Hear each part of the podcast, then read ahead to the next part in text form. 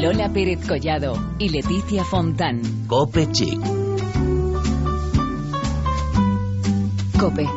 Estar informado. Llegó noviembre y parece que también ha llegado el frío. Una semana más llega tu programa de moda y belleza. Todos los martes en la web de la cadena Cope, Cope Chic.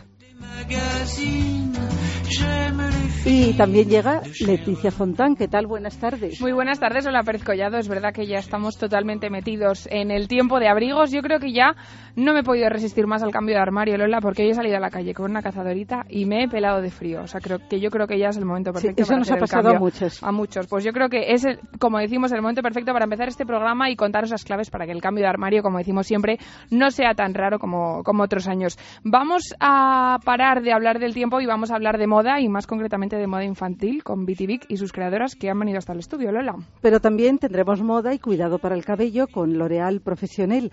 Como es noviembre, no nos podemos olvidar de una iniciativa de la que hemos hablado aquí en otras ediciones, porque empieza Movember, el mes de los bigotes solidarios. Y como siempre estará también con nosotros nuestra compañera Belén Montes, que hoy nos trae la moda Do It Yourself, que tan, tan de moda está, el de los últimos años. Recordad que estamos en las redes sociales, en Twitter con arroba copechic y en facebook.com barra copechic. Y aquí empezamos, Lola, el capítulo 115.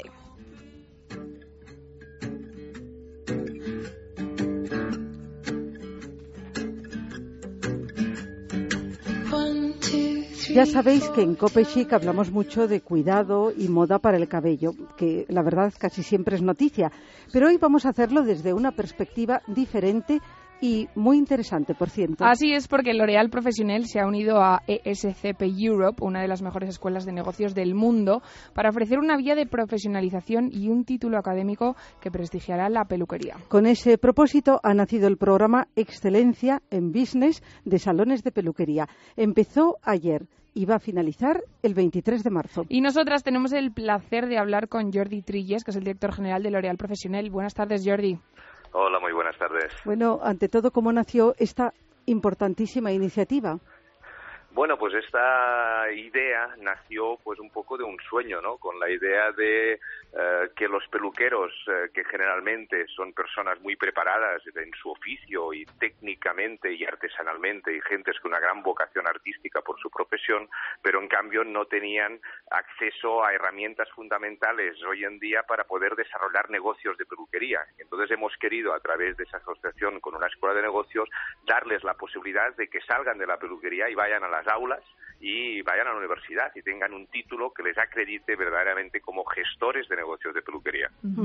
O sea, que va dirigido a los profesionales de peluquería.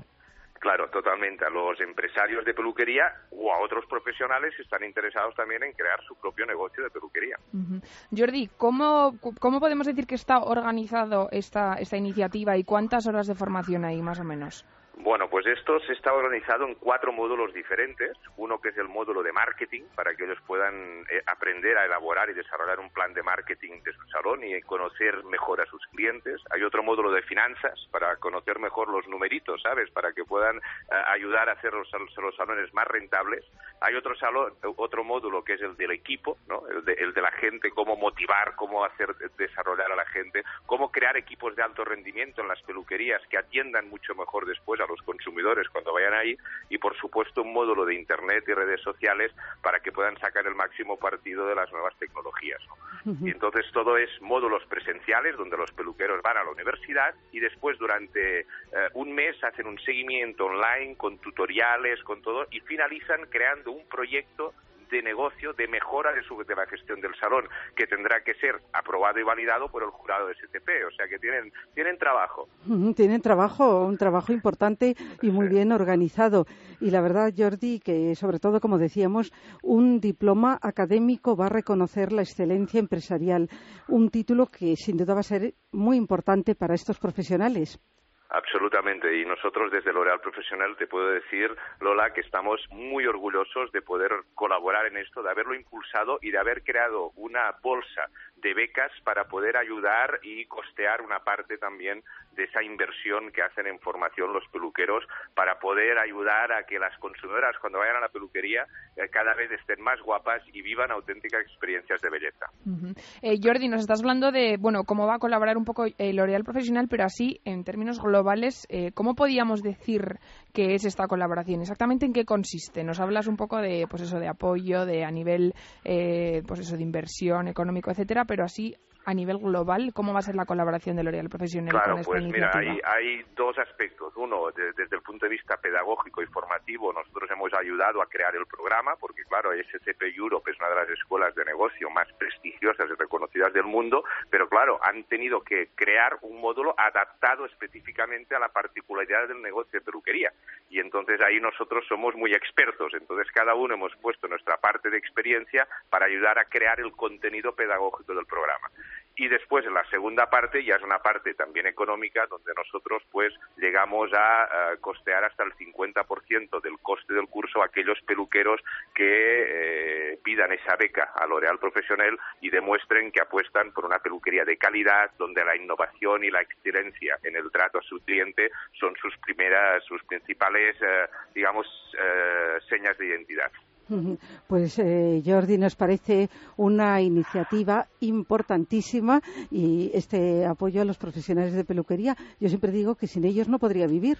Absolutamente, es que con ellos sin ellos no sé si podrías vivir, pero con ellos van a estar siempre mucho más guapos. Eso seguro. Bueno, yo concretamente no, porque he confesado muchas veces que soy totalmente dependiente de, ellos. ¿eh? Bueno, Jordi, pues vamos a recordar, como hemos dicho al principio, que esta iniciativa empezó ayer y finalizará el 23 de marzo. Así que, bueno, te damos las gracias por haber estado con nosotros esta tarde, por habernos contado también esta iniciativa. Y, y nada, que millones de gracias desde aquí, desde Copechic. Te mandamos un abrazo, Jordi. A vosotros, muchísimas gracias. Adiós.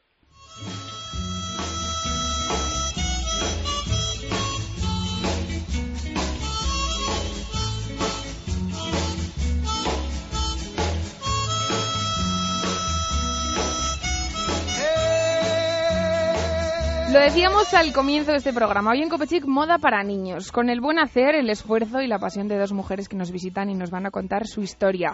Ellas son Gabriela Pascual y Victoria Satrustegui, que son las creadoras de Vitivic. Buenas tardes, chicas. Hola, buenas noches. Bueno, estamos encantadísimas de, estar con, de, de que nos visitéis porque nos encanta lo que hacéis.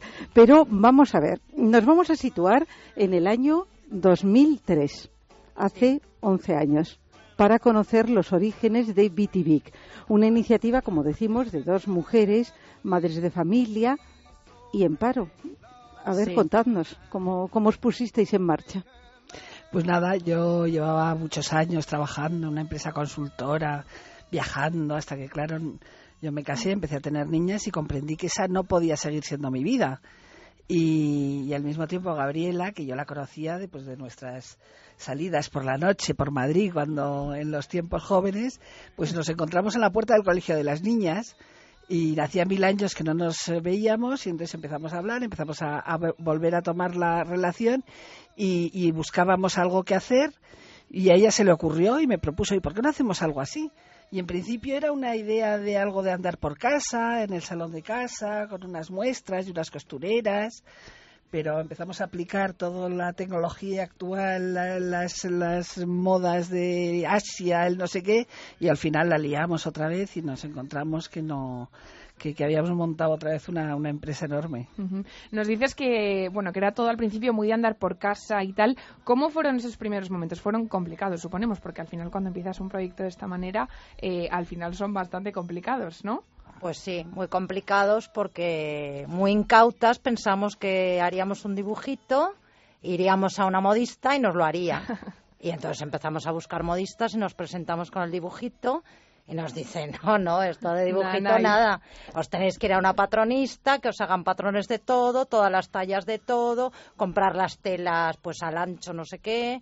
Y nosotros, ¿cómo? Lo de los patrones que no lo habíamos ni pensado. Y entonces nada, tuvimos que buscar una patronista que nos cobró pues lo que teníamos y lo que no teníamos.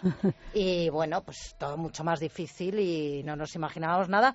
Pero la verdad que no nos paró nada, ¿eh? porque fue muy complicado. El principio, sobre todo porque no es nada fácil encontrar talleres que te hagan, que te corten Por ejemplo, o sea, normalmente te cortan en un lado, te cosen en otro. Pero lo de cortar, coser, el patrón, las tallas, uno de aquí, otro de allá.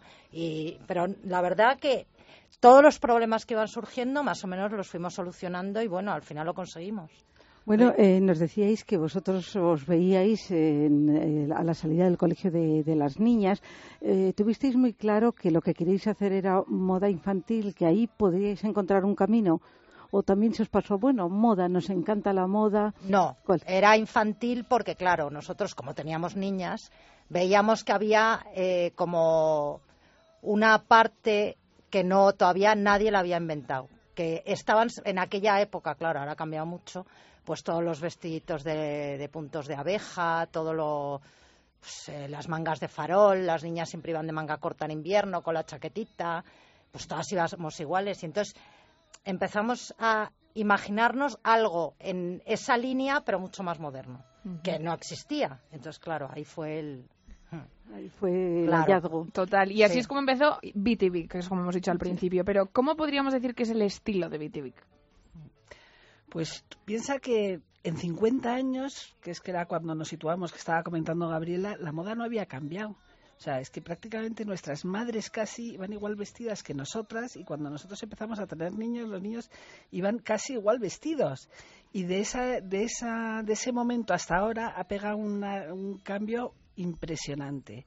Entonces, nosotras eh, empezamos a, a, a- a ver pues telas nuevas, eh, empezamos a, a usar telas de tapicería, empezamos a usar cosas muy diferentes y, y- y empezamos a vestir a nuestras niñas, así al principio, que porque por eso surgió, Por vuestras niñas. por nuestras niñas, que todo el mundo nos decían, qué monas van, qué monas van.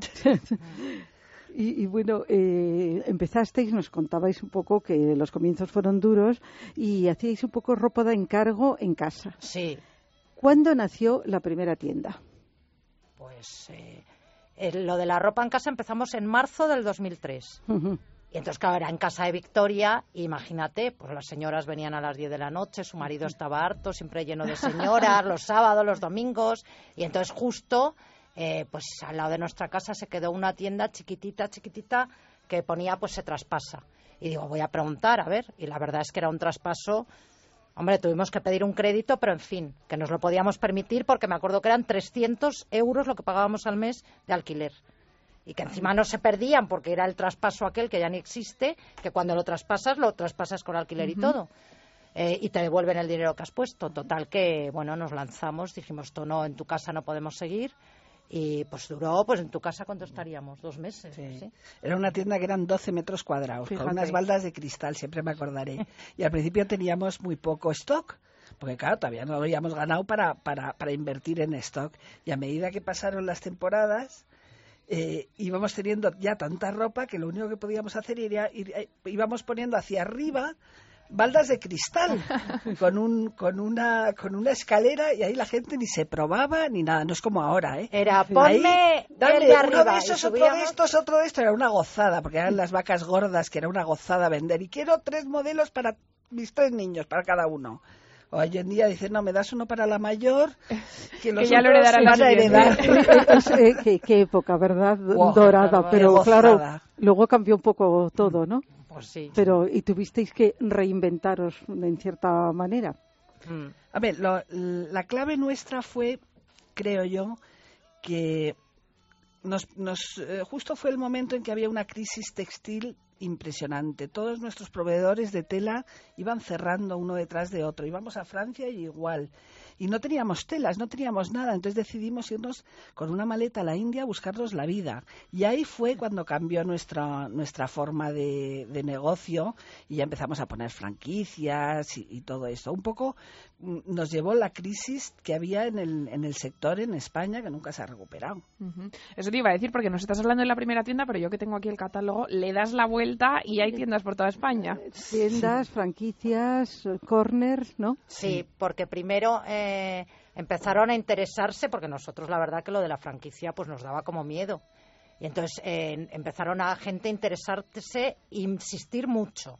Y nosotros que no, pues sí, porque tal, que no, por no, sé cuántos, que y todo nos lo rebatían y dijimos, bueno, pues tampoco hay nada que perder. Y empezamos con la primera franquicia y luego de la primera a la segunda y la tercera. Así íbamos poniendo de cuatro en cuatro, pues cada temporada. Hasta que, claro, ya la crisis empezó ya, que nosotros empezamos tarde a notarla, porque si dicen que empezó en el 2008, nosotros hasta el 2011 no empezamos a notarla. Y entonces, hasta el 2011 empezamos a, venga, franquicias, venga, franquicias. A partir del 2011 ya empezaron a quitar, a empezar a cerrar, pues las que estaban en ciudades de menos gente. Y entonces em, el corte inglés se puso en contacto con nosotros y empezamos a abrir ya nuestro negocio en el corte inglés y ya tiendas nuestras. Cerraba franquicia, poníamos una nuestra. Cerraba franquicia, poníamos una nuestra. Con lo cual hemos logrado mantener más o menos el nivel de, de, para la fabricación y todo de volumen. Las tiendas son las mismas, lo único que ahora la mitad son nuestras y la mitad franquicias, que antes eran todas franquicias. Claro. Bueno, estamos hablando de dos mujeres que son empresarias y creadoras. ¿Este equilibrio es difícil? Porque al fin y al cabo son cosas tan distintas. tenemos la suerte de que somos súper complementarias, Gabriela y yo. O sea, todo lo que en ella es súper fuerte, yo soy, por ejemplo, en, en todo el mundo sabe que a Victoria no se le da un papel todos los papeles son para Gabriela. O sea, yo, en cambio yo, todo el tema informático es mío. O sea, y, y, y, eso no se discute. Entonces somos muy complementarias. En la creatividad, pues eh, somos las dos muy creativas, pero Gabriela, en cambio, es mucho más efectiva en el tema de todo el proceso de fabricación y yo soy mucho más efectiva pues en el tema más de gestionar cosas más de...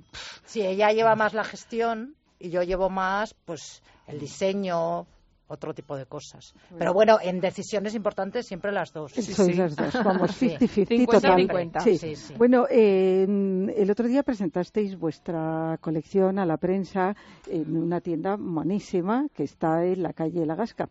Sí, bueno, en, la calle Castelló, esquina Maldonado. En la calle Castelló, bueno, ahí al ladito, una calle más, una calle menos. sí. Contaros un poquito de esta colección.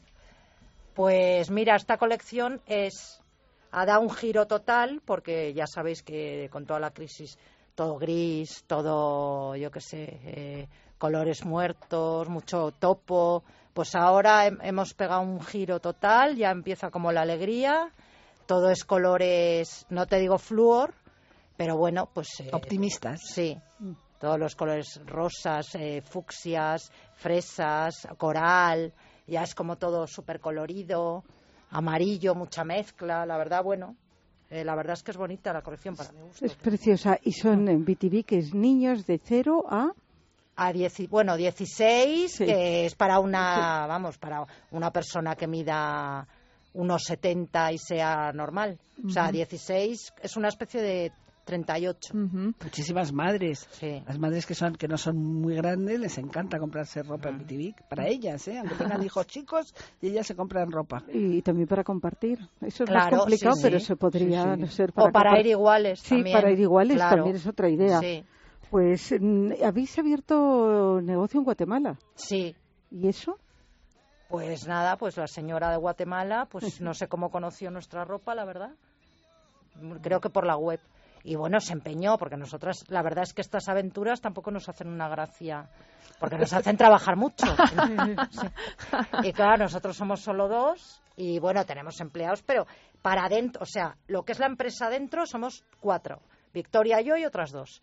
Y lo que pasa es que se empeñó tanto que dijimos, bueno, pues En esto que dice Gabriela, hay que esto que Vitivic es una empresa de mujeres para mujeres, eh, en la que se combina perfectamente la, la la adaptación de las madres trabajadoras con su familia, porque no tenemos ni ¿eh? oficinas.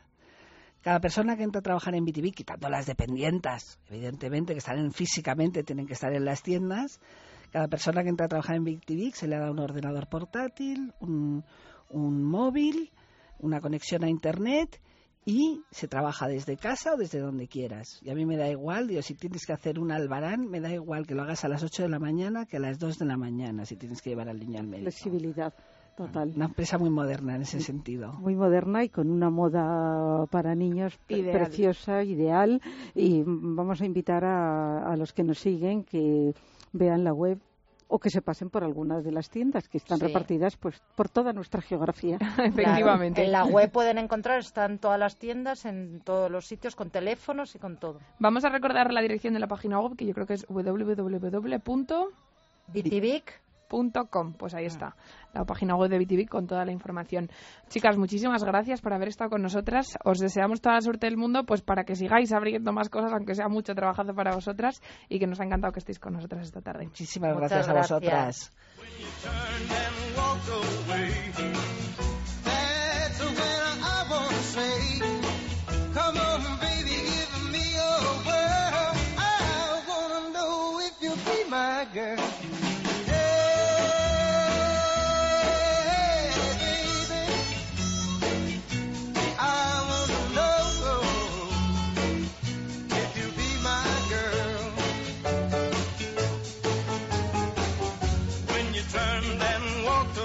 Volvemos enseguida con el movimiento solidario con el que se inicia el mes de noviembre. Ya hemos empezado a ver los rostros de los hombres de todo el mundo con ese bigote solidario del que hemos hablado.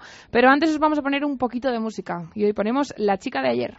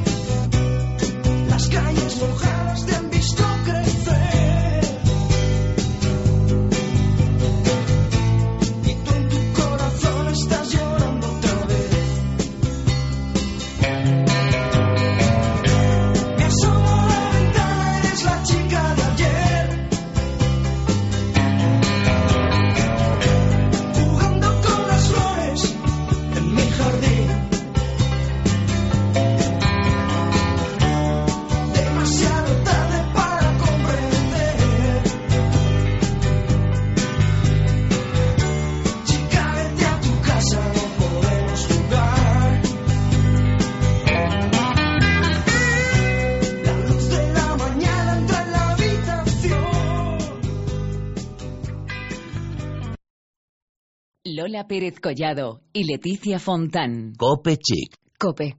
Estar informado.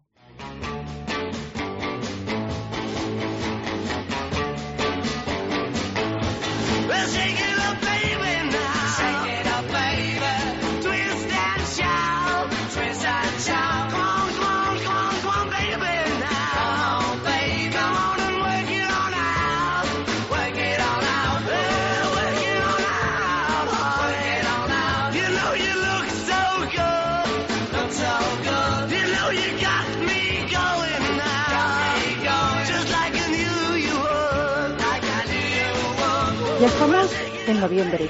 Y un año más desde que en 2003 naciera en Australia se ha puesto en marcha el movimiento November, cuyos objetivos es concienciar a los varones sobre la necesidad de realizarse revisiones periódicas para atajar a tiempo enfermedades como el cáncer de próstata. En Cope Chic vamos a dedicarle unos minutos. Ya sabéis, chicos, se trata de dejarse crecer el bigote durante un mes para llamar la atención en un tema tan importante. No vale ni perilla ni barba. Y para contarnos un poquito sobre este tema, hoy está con nosotras Renata Prado, socia de Kastner Partners en España y socia de Malayerba. Hola Renata, buenas tardes. Hola, buenas tardes. Hemos contado un poquito lo que es Movember, pero queremos saberlo en profundidad. Eh, ¿Cómo podemos explicar a todos aquellos que no paran de ver a gente con bigote qué es esto de una iniciativa solidaria?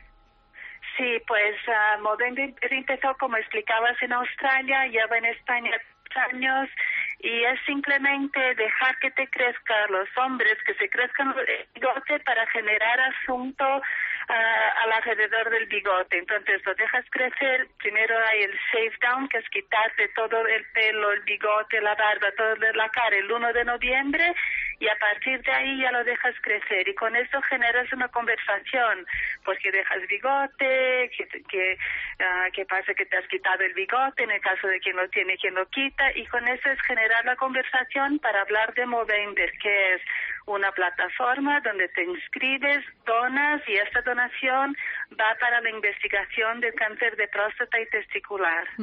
eh, Renata, entonces podemos decir que es como intentar llamar un poco la atención para que la gente te pregunte y te diga, anda, mira, te has dejado bigote, y que digas tú, no me he dejado bigote por nada, solo me he dejado bigote porque quiero participar en el movimiento Movember para concienciar sobre problemas como el cáncer de próstata, ¿no? ¿Es así? Eso sí, es una cosa que te llevas en la cara y es la mejor manera de hablar de ello.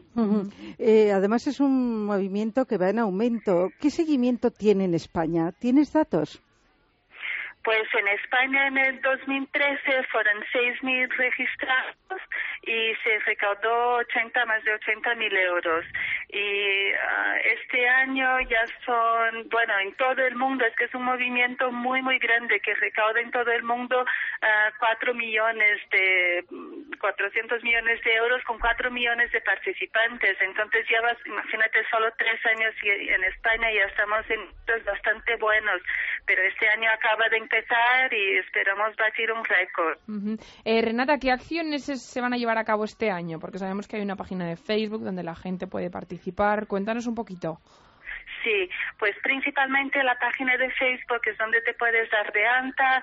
Uh, siempre decimos que, que lo mejor es hacer un equipo donde trabajas o con tus familiares, porque así lo mueves más. Si también quieres apuntarte solo, también puedes. Y um, uh, en la página de Mala Hierba damos consejos de cómo mantener el bigote. También damos un 20% de descuento a la gente que se viene a arreglar el bigote durante este mes. Y también hay mucha gente participando como Chema Martínez, eh, Javier Gutiérrez, José Corbacho, uh, Vicente del Bosque ha hecho un vídeo, uh, hay mucho, mucho alrededor. En la página movember.com uh, lo podéis ver todo. Ajá. Bueno, eh, hablamos del bigote, de este movimiento, pero también sería bueno dar unos consejos a los chicos que se dejen el bigote y que estén un poco, un poco despistados. Y yo creo que Malayerba pues mm, presenta unos consejos estupendos. ¿Nos podrías decir algunos? Pues sí, la, la primera cosa es bastante fácil porque la primera semana hay solo que esperar, o sea que pica un poco, también los banderos pueden uh, sugerir productos porque ya desde el inicio hay que ir tratando bien el pelo con aceite, con ceras y todo eso es bastante en cualquier barbería, es bastante fácil de encontrar. Entonces es simplemente ir cuidando la piel y el pelo durante esos primeros siete días. Luego ya, cuando ya empiezas a ver un poco de pelo, ya puedes ir cortando, si tienes el labio fino lo puedes dejar crecer un poquito por encima, si lo tienes más grueso cortarlo más, pues hay que ir uh, y haciendo el modelo que quieres, puedes tener el modelo Dalí, ese va, creo que va a tardar más de un mes para conseguirlo muy, muy Dalí. Ya para el Movember del año que viene sí. te lo dejas. Eso es. Sí, porque hay muchos tipos de, de bigote. Muchísimos, Obvio, pero muchísimos. ya que se hace este alarde, pues tiene que ser uno que llame la atención. Claro, También digo ya yo, es ¿no? original, ya Sí, que te sí. dejas, ¿no? Sí. Bueno, Renata, Claro. pues eh, lo que queremos desde aquí, desde Copechi, es intentar concienciar a todos aquellos que, que les apetezca dejarse bigote, pues que es por una causa solidaria. Y también decir a todos los que se asustan por ver por la calle a tanta gente con bigote, pues que es una acción solidaria y que todos estamos para, para luchar contra este tipo de problemas. Muchísimas Eso gracias, es. Renata. Gracias, muchas gracias a vosotros.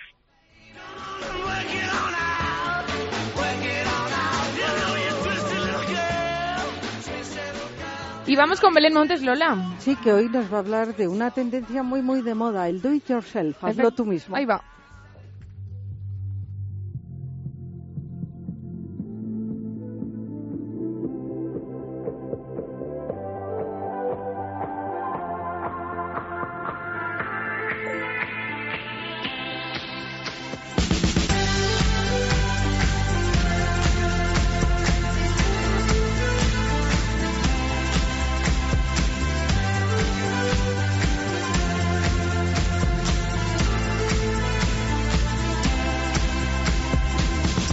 Cómo me gustan las buenas noticias, las buenas buenas, las de verdad. Y una de ellas es que este fin de semana vuelve a Madrid la Feria Internacional Do It Yourself del 7 al 9 de noviembre. Una cita obligada para toda fashionista, porque además en esta cuarta edición prometen muchas, muchas novedades.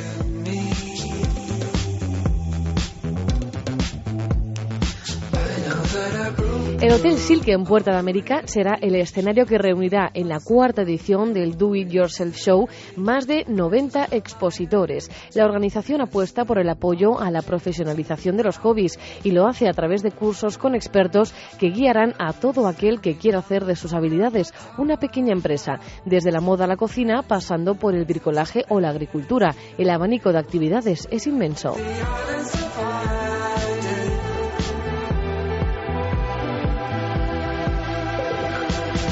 En esta nueva edición habrá sitio para todos. Los artesanos traerán sus productos terminados, hechos a mano, como pueden ser objetos de decoración, menaje pintado a mano, dulces y salados artesanos, moda, artículos para bebés, complementos y un largo etcétera. Además, habrá expositores a modo de talleres donde podrán demostrar tus habilidades junto a los creadores, probar materiales